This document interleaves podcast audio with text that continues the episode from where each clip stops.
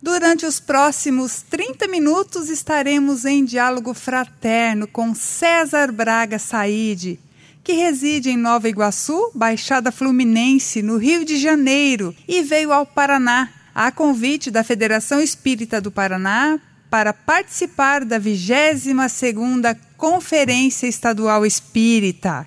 Ele, que é professor universitário, é psicólogo clínico, graduado em Pedagogia e Psicologia, é mestre em Educação pela Universidade Federal do Rio de Janeiro. É também expositor espírita e autor de vários livros.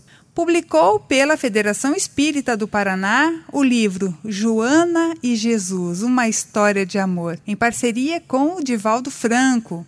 Também o livro Centro Espírita Tendências e Tendenciosidades. O livro Os Desafios da Evangelização Espírita e também os infantis Cambalhotas, um palhaço diferente, e O Menino que Aprendeu a Gostar de Ler.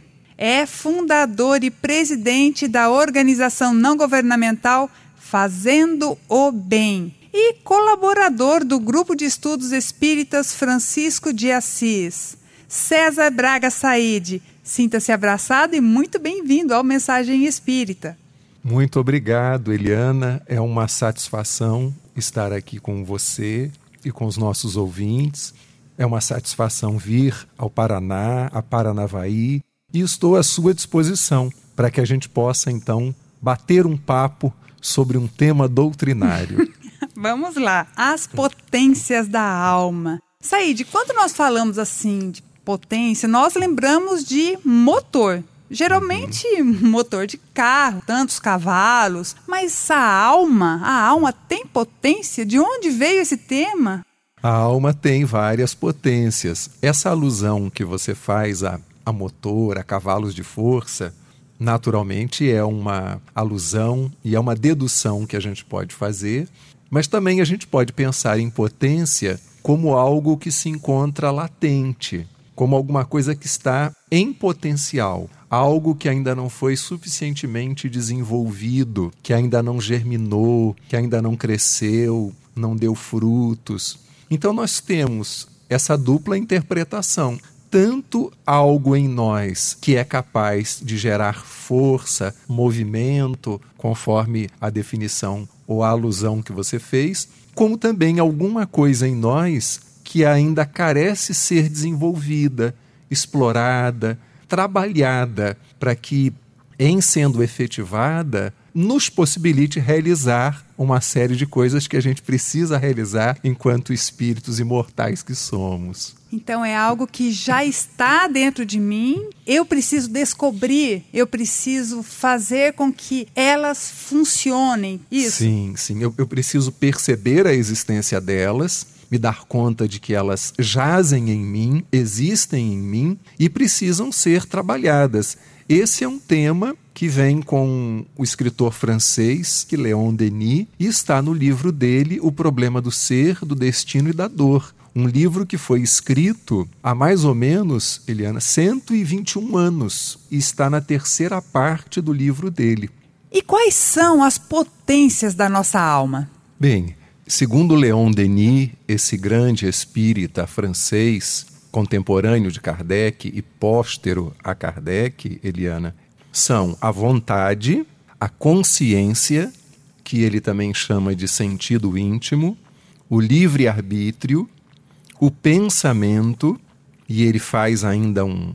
Ele discorre um pouquinho sobre essa questão do pensamento, ele faz um adendo falando sobre a disciplina do pensamento, fala também da reforma do caráter, mas eu creio que o pensamento seja a quarta potência. Fala da dor e fala, por fim, do amor. Sobre a dor, ele ainda nos diz que a dor nos revela, que a dor nos mostra elementos que são fundamentais para o nosso crescimento. Então, resumindo, vontade, consciência, livre-arbítrio, pensamento, dor e amor. Então, pensando assim, já está dentro de mim, eu preciso potencializar, descobrir por onde eu começo a fortalecer essas potências. Bom, um passo fundamental, além de conhecê-las, identificá-las, mapeá-las, é a gente se conhecer minimamente. E se conhecer nós sabemos, à luz do Espiritismo, é mais do que identificar um RG, um CPF, um nome de batismo, um nome de registro. É a gente minimamente se identificar como um espírito imortal e entender que quem depositou essas potências em nós foi o Criador, foi Deus. Então todos nós as possuímos. Segundo Leon Denis, a potência que é a mais poderosa que é capaz de alavancar todas as demais, é a primeira que ele cita. E a primeira delas ele chama de vontade. Então, todas as vezes que a gente movimenta a nossa vontade, a gente é capaz de realizar muitas coisas.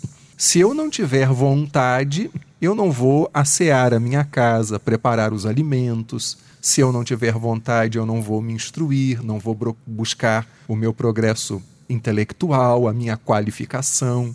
Se eu não tiver vontade, eu não vou me relacionar com as pessoas, da família e do meu círculo de amizades. Então, a primeira dessas potências é a vontade. Precisa ser identificada e precisa ser trabalhada. E como que a gente trabalha a nossa vontade? Eu me lembro de uma página do Espírito Emmanuel em que ele fala também, além da vontade, do valor da boa vontade. Ele faz uma paráfrase com a frase de Kardec: fora da caridade não há salvação. E ele vai dizer: fora da boa vontade não há solução. Então eu tenho a má vontade, eu tenho a, boa vontade e eu tenho a vontade. Tudo depende, segundo Leon Denis, Eliana, de um exercício, de um cultivo. Do mesmo modo que uma dieta pressupõe continuidade, uma forma física pressupõe que haja uma recorrência dos exercícios, do mesmo modo que a ampliação do meu vocabulário indica que eu preciso ler, consultar. Antigamente era um dicionário, hoje é o Google, né? Preciso identificar o significado dessas palavras, ir a diferentes autores. Então, o desenvolvimento da vontade guarda relação direta com a continuidade, com o exercitar nas pequeninas coisas para que possamos, nas coisas mais complexas e que nos exigem maiores esforços, conseguirmos dar conta. Então, vamos das coisas mais simples para as coisas mais complicadas e que exigem um pouco mais de nós. Eu fico pensando aqui nas pessoas que possam estar em depressão e que a força de vontade não está suficientemente fortalecida. Porque quando nós estamos depressivos, a força de vontade realmente é só de ficar dentro do quarto. Está comprometida. Está comprometida. Uhum. Então, pela força de vontade, eu poderia também sair de uma depressão? Não somente pela força de vontade em muitos momentos, essa força de vontade virou uma fraqueza de vontade, como você colocou muito bem. Então, aí é necessário, em boa parte dos casos, a entrada de medicação. Normalmente antidepressivo, em sendo uma, uma depressão de cunho bipolar, vai ser necessário um estabilizador do humor, em sendo uma depressão simples, que é caracterizada por uma variação do humor, sem uma recorrência maior, às vezes um fitoterápico, a ida ao centro espírita para tomar um passe, a labor terapia, mas nos casos de uma depressão mediana para uma depressão mais pesada, aí sim, sem um acompanhamento psiquiátrico, fica difícil essa vontade ser restaurada. Acompanhamento psiquiátrico e psicológico, para se trabalhar as possíveis causas psicológicas deste uhum. quadro depressivo. Uhum. Né? Com esse tratamento, a vontade pode ser restaurada? Pode. Pode levar um tempo para que ela seja restabelecida, mas no tratamento terapêutico, o paciente vai identificar por que, que essa depressão surgiu. Porque, de um modo geral, Eliana, as doenças trazem mensagens cifradas, elas trazem sempre um ensinamento em potência, um aprendizado em potência, que precisa ser decodificado, aprendido, recolhido desta doença. E todo quadro depressivo traz para o doente em particular uma mensagem que ele precisa aprender. Está correta a sua colocação. Numa pessoa adoecida, a vontade fica comprometida. Então ela precisa ser auxiliada a restaurar a sua vontade. Você está me dizendo então que a doença uma dor, o sofrimento, ele tem dentro de si uma mensagem que está me dizendo de algo que eu preciso descobrir, algo que eu preciso me modificar, é isso? Sim. Então é assim como se tivesse uma utilidade divina para isso, uma utilidade que Deus me, me oferece para que eu olhe para dentro de mim e me melhore em alguma coisa, é isso? É isso. A dor, ela não tem uma função punitiva, ela tem uma função educativa. Se nós conseguirmos entender e decodificar essa mensagem, certamente a gente vai aprender muito com essa dor. O que não se segue daí que a gente vai orar pedindo a Deus mais dor, porque aí já é um parafuso a, a, menos, um parafuso solto na nossa cabeça. Nenhum de nós, espírita ou não, deve caminhar aí pelas vias do masoquismo. Mas se a gente aceita e a gente não litiga, não briga com a dor, certamente a gente recolhe dela um acervo de ensinamentos, de aprendizagens, de informações que vão ser relevantes para o nosso crescimento. A doença acontece, tende a acontecer, Eliana, na desatenção. Quando a gente está atento, desperto, a gente adoece menos. Quando a gente está adormecido, desatento, distraído, a gente adoece mais. Eu fico imaginando assim, porque eu posso estar desatento, distraído e não compreender que eu estou desatento. Vamos pegar um exemplo comum. Eu gosto de beber minha cervejinha ou, sei lá, minha bebida alcoólica e, e ficar até o limite do meu corpo físico. Não estou percebendo que isso está me fazendo mal, que isso vai me trazer a infelicidade. Eu posso dizer, eu estou feliz assim, fazendo o que eu quero, estar como que anestesiado.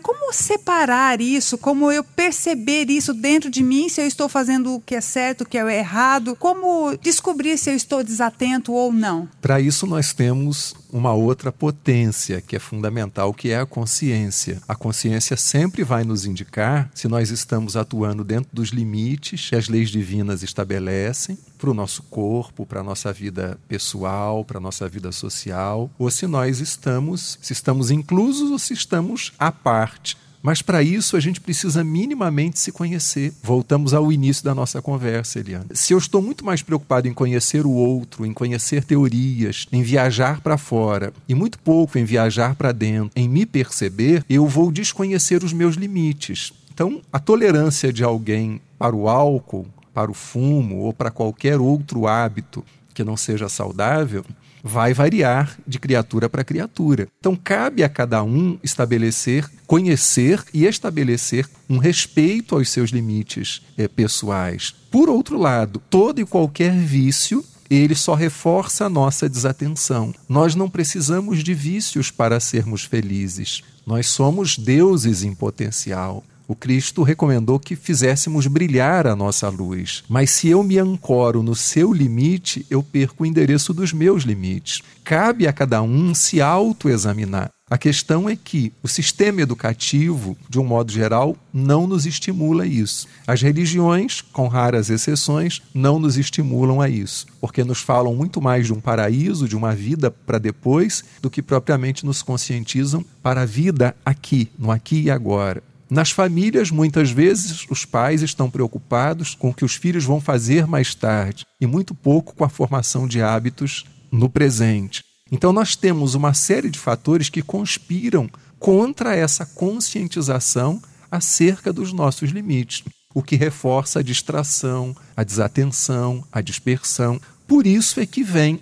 em muitos momentos, surgem as dores para nos reconduzirem ao nosso eixo, para nos fazerem pensar naquilo que até então a gente não havia pensado. Daí a função educativa do sofrimento né? e, e função despertadora também do sofrimento. Com isso, eu tenho que olhar mais só para os meus pensamentos, para as minhas atitudes. Qual é o melhor ponto para eu olhar para poder assim realmente saber se o que essa dor quer falar para mim? O Evangelho segundo o Espiritismo, ele recomenda que a gente tente se ver, tente se olhar como quem olha para um espelho, que a gente tente momentaneamente imaginar esta cena. Eu saio de mim mesmo e me imagino num, num palco, numa tela de cinema, ou me imagino em cima de um coreto de praça e tento me enxergar ali embaixo. É um, é um movimento meio que simultâneo para poder observar como eu estou vivendo, o que, que eu estou fazendo, quais são os meus gostos, os caminhos que eu estou trilhando.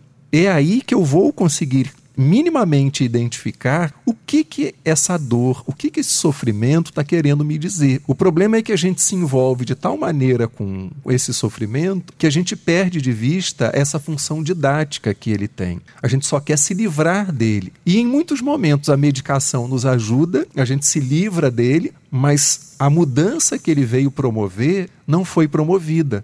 Então é uma questão de tempo para que o mesmo sofrimento ou um outro correlato retorne ao nosso caminho, nos convidando novamente, batendo na nossa porta, fazendo esse convite para uma, uma descoberta. Então, para eu saber o que esse sofrimento quer me ensinar, eu preciso minimamente, Eliana, silenciar. E silenciar por dentro. Porque muitas vezes a gente fecha a boca e silencia por fora mas por dentro nós estamos cheios de ruídos. E não adianta, com essa quantidade imensa de ruídos, de vozes falando na nossa cabeça, nós não vamos ouvir, não vamos interpretar a mensagem cifrada. Então, o sofrimento vem nos convidar a um silêncio interno, a um, a um acalmar desses pensamentos sucessivos que povoam uhum. a nossa mente. Porque nós não somos os nossos pensamentos. Eles até fazem parte de nós, mas nós somos muito mais do que o que nós pensamos. Né? A semelhança de um céu, as nuvens são os pensamentos, mas nós somos o céu, porque somos herdeiros de Deus, somos seres divinos. Mas às vezes a gente fica tão envolvido com as nuvens que a gente perde de vista que nós carregamos um céu dentro de nós. Então, se a gente minimamente não silencia, pelas vias da oração, pelas vias da meditação, dificilmente a gente vai entender a mensagem do sofrimento. O cuidar dos pensamentos, porque às vezes a gente fica pensando assim: ninguém está vendo o meu pensamento, é. ninguém está percebendo, então só eu, por que, que eu vou cuidar dos meus pensamentos? E com isso a gente esquece de entender os pensamentos e silenciar e ouvir essas inspirações que vêm do alto, eu fico pensando quantas vezes a gente ora, mas não faz silêncio para poder ouvir. Ouvir. Ouvir a resposta isso, divina, não é? Isso. E como eu posso usar esses pensamentos para me disciplinar, disciplinar o meu caráter? Porque eu fico pensando, não é fácil. Não é fácil mudar um vício, mudar uma atitude que eu tenho durante, vamos dizer assim, nós que somos reencarnacionistas, que nós temos há séculos, uhum. milênios talvez, mudar em uma encarnação ou apenas em algumas semanas ou meses. Uhum. Como que eu posso fazer isso? Mudar, disciplinar, reformar o meu caráter a partir desta disciplina de pensamento que você me apresentou? Bem, a palavra disciplina é uma palavra que vem do latim de sere, e que está na mesma raiz etimológica, Eliana, de discípulo. Então, uma pessoa disciplinada, ela age como um discípulo. E como age um discípulo? O discípulo está sempre aberto para aprender. Então, se eu tenho disciplina, eu tenho abertura para aprender. Disciplina normalmente está ligado ou a matérias da escola, ou a regras de conduta, ou a ordem unida no militarismo. No entanto, eu quero crer que quando Emmanuel diz para Chico disciplina, disciplina, disciplina, três vezes, ele não apenas estava dizendo para ele organização, método, otimização do tempo, ele também estava dizendo siga aberto para aprender, meu filho, aprender com suas dores, aprender com a espiritualidade, com os espíritas, com o movimento espírita. Se eu estiver minimamente aberto para aprender, eu vou entender que eu não consigo promover essa reforma de modo integral numa única reencarnação. Conforme você mesma falou, existem hábitos milenares, hábitos seculares, mas eu posso começar a dar uma arrumada na casa. Uma coisa também importante é a gente não se condenar pelos pensamentos. Do mesmo modo que se eu gosto do céu azul, eu não tenho que ficar brigando com as nuvens. Nuvens escuras, nuvens claras, porque eu quero ver o céu azul. Brigar com elas não vai ter o poder de restaurar o azul da amplidão de uma hora para outra. Eu preciso entender que as nuvens passam, as nuvens não permanecem. Então, os pensamentos também passam. Há alguns pensamentos que são mais recorrentes, que podem ser fruto tanto de uma influenciação espiritual, né, já que nós acreditamos em processos obsessivos, está lá no livro dos médiuns, no capítulo 23, mas também acreditamos que nossas emoções produzem pensamentos e pensamentos produzem emoções. Então, não brigar com os pensamentos, mapeá-los. Quais são as coisas que, se eu fosse fazer uma estatística do meu dia, na maior parte do tempo eu estou pensando? Novamente, o exercício do autoconhecimento. Ah, na maior parte do tempo eu estou pensando nas contas. Não, eu estou pensando na família. Não, eu estou pensando em sexo. Não, eu estou pensando no meu trabalho. A gente minimamente mapear. Diz Joana de Ângeles que a gente tem aí uma média de 60 a 90 mil pensamentos por dia. Então ninguém está falando de fazer uma estatística pormenorizada, detalhada, porque aí é, é maluquice, né? Sim. É neurose. Mas se minimamente eu sei aonde se localiza, na maior parte do tempo, a minha onda mental, mais facilmente eu vou entender por onde que eu preciso começar.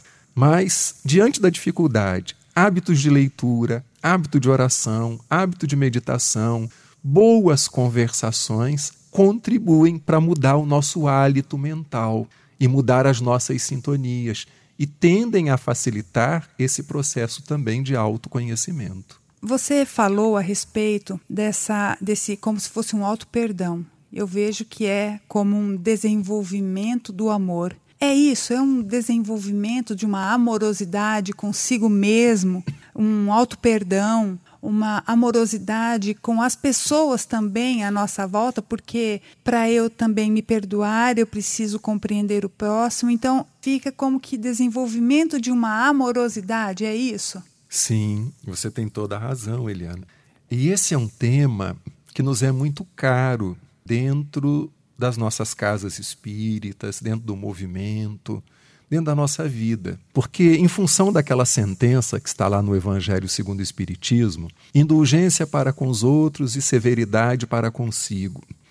Eu muitas vezes vejo companheiros muito valorosos dentro do nosso movimento que, em função do processo de transformação moral, se retorcem como se fossem parafusos, dão nó em si próprios, em nome da evolução, do progresso intelectual e moral. E a gente tem que ter cuidado, porque esse processo ele, ele precisa também ter leveza, precisa também ter serenidade, senão a gente se violenta, Eliana, a gente se mutila e daqui a pouco a gente não aguenta mais seguir na casa, no movimento, nas nossas tarefas. Por isso a gente precisa ressignificar o conceito de autocompaixão. Durante muito tempo a gente entendeu que a autocompaixão era a tal da síndrome do coitadinho, né? Uma espécie de vitimização. Ninguém me ama, ninguém me entende, e eu ficava todo melindrado e não queria mais saber das tarefas, dos compromissos doutrinários. Só que autocompaixão é algo muito maior e muito mais belo, que vai ao encontro do que você acabou de colocar. É eu me acolher, é eu me abraçar. Empatia é quando a gente se põe no lugar do outro. Compaixão é quando a gente tenta fazer pelo outro mais do que se pôr no lugar dele. A parábola do bom samaritano fala de empatia, fala de compaixão. Então, se eu penso em autocompaixão, eu tenho que pensar em me acolher, me abraçar, me amar. E isso não tem nada a ver com narcisismo, com egoísmo. Isso tem a ver como condição sine qua non, como condição prévia para que eu ame o outro. Claro que os processos podem ser simultâneos. No, ao mesmo tempo em que eu vou cuidando de mim, eu vou cuidando do outro. Eu vou cuidando do outro, vou cuidando de mim. E os dois processos vão acontecendo. Porque se eu esperar me amar integralmente, dos pés à cabeça, para amar o outro, e até esse exercício de amar o outro, acolher, respeitar o outro, me ajuda a me acolher, me respeitar e me querer bem. Então, o auto-perdão é fundamental, porque atravessando como uma grande transversal na lei de causa e efeito, existe uma coisa chamada misericórdia. A misericórdia divina, ela é justa, mas ela é acima de tudo amorosa. E nós tendemos a fazer essas classificações quando olhamos para uma pessoa que está sofrendo ou quando avaliamos o nosso próprio sofrimento fica uma coisa muito linear. É, não, eu estou passando por isso porque eu fiz isso nessa vida, eu fiz isso na outra vida. Uhum. A gente desconhece detalhes de como isso se originou. E será que exatamente a gente está passando porque fez isso ou aquilo, ou deixou de fazer isso ou aquilo? Até que ponto a misericórdia divina não está suavizando as nossas provas, amenizando as nossas expiações, sem perder o caráter de justiça, mas vindo ao nosso encontro até pelos esforços que a gente está fazendo, sinceros, legítimos, no sentido da gente se melhorar. Então, se acolher e entender que a lei divina é justiça, amor e caridade, está lá na parte terceira do livro dos Espíritos. Parece que o nosso conceito de justiça, muitas vezes, até no meio espírita, é uma justiça muito dura, é uma justiça muito severa. E quem melhor personificou na face da terra as leis divinas? Quem? Jesus. Jesus. E o que nós encontramos em Jesus, Eliana? Severidade, comportamento punitivo. Qual é a palavra que melhor sintetiza a figura de Jesus junto a nós? Amor. Amor. Amorosidade. É isso aí. Para com todos. É. Então é isso que a gente precisa conosco e com o outro. Claro que quando eu corrijo um filho com energia, há amorosidade. No momento que eu sou franco com a esposa, com o marido, com algum amigo, se eu amo essa criatura, a amorosidade está ali embutida, está ali em potência. Né? Então a gente precisa de mais amorosidade, de mais acolhimento, sem exclusão de sinceridade, de franqueza, e sem nos tornarmos rudes, sem atropelarmos e violentarmos ninguém. Mas essa ainda é uma meta. Se todos nós já tivéssemos atingido esse patamar, o mundo já seria plenamente de regeneração, seria um mundo ditoso, celestial, e a gente ainda não está com essa bola toda, né? Exatamente, a gente não está com essa bola toda. Said, eu poderia ficar aqui duas horas conversando com você. Tem um monte de perguntas, mas, mas está acabando o nosso tempo. Ok. A minha gratidão por esse diálogo tão esclarecedor, tão gostoso. Bom. E agora os nossos microfones estão abertos, estão à sua disposição para as suas palavras finais. As palavras finais poderiam ser as palavras iniciais e poderiam ser as palavras do meio. São palavras que precisam estar sempre na pauta do dia. São essas com as quais a gente encerrou. A gente precisa de mais amor e nos linkarmos à figura de Jesus, termos ele sim e sempre como o nosso modelo e guia, como a nossa referência, o nosso paradigma, e tentarmos, Eliana, transitar da disciplina para o amor, do rigor, da regra para o afeto, porque eu vejo que em muitos espaços a gente estagnou na disciplina, estagnou na regra, estagnou no meio e não caminhamos para o fim. E o fim é o amor. Então, se eu quero ser um espírita verdadeiro, um espírita cristão, eu preciso ter na figura de Jesus, no seu evangelho, essa referência e essa diretriz de amor para a minha vida. Amor a mim mesmo, amor à natureza, amor ao outro, amor a Deus, amor a tudo e a todos. Muito obrigada, Said. Obrigado. Então é isso. Acabou. Mas semana que vem tem mais mensagem espírita.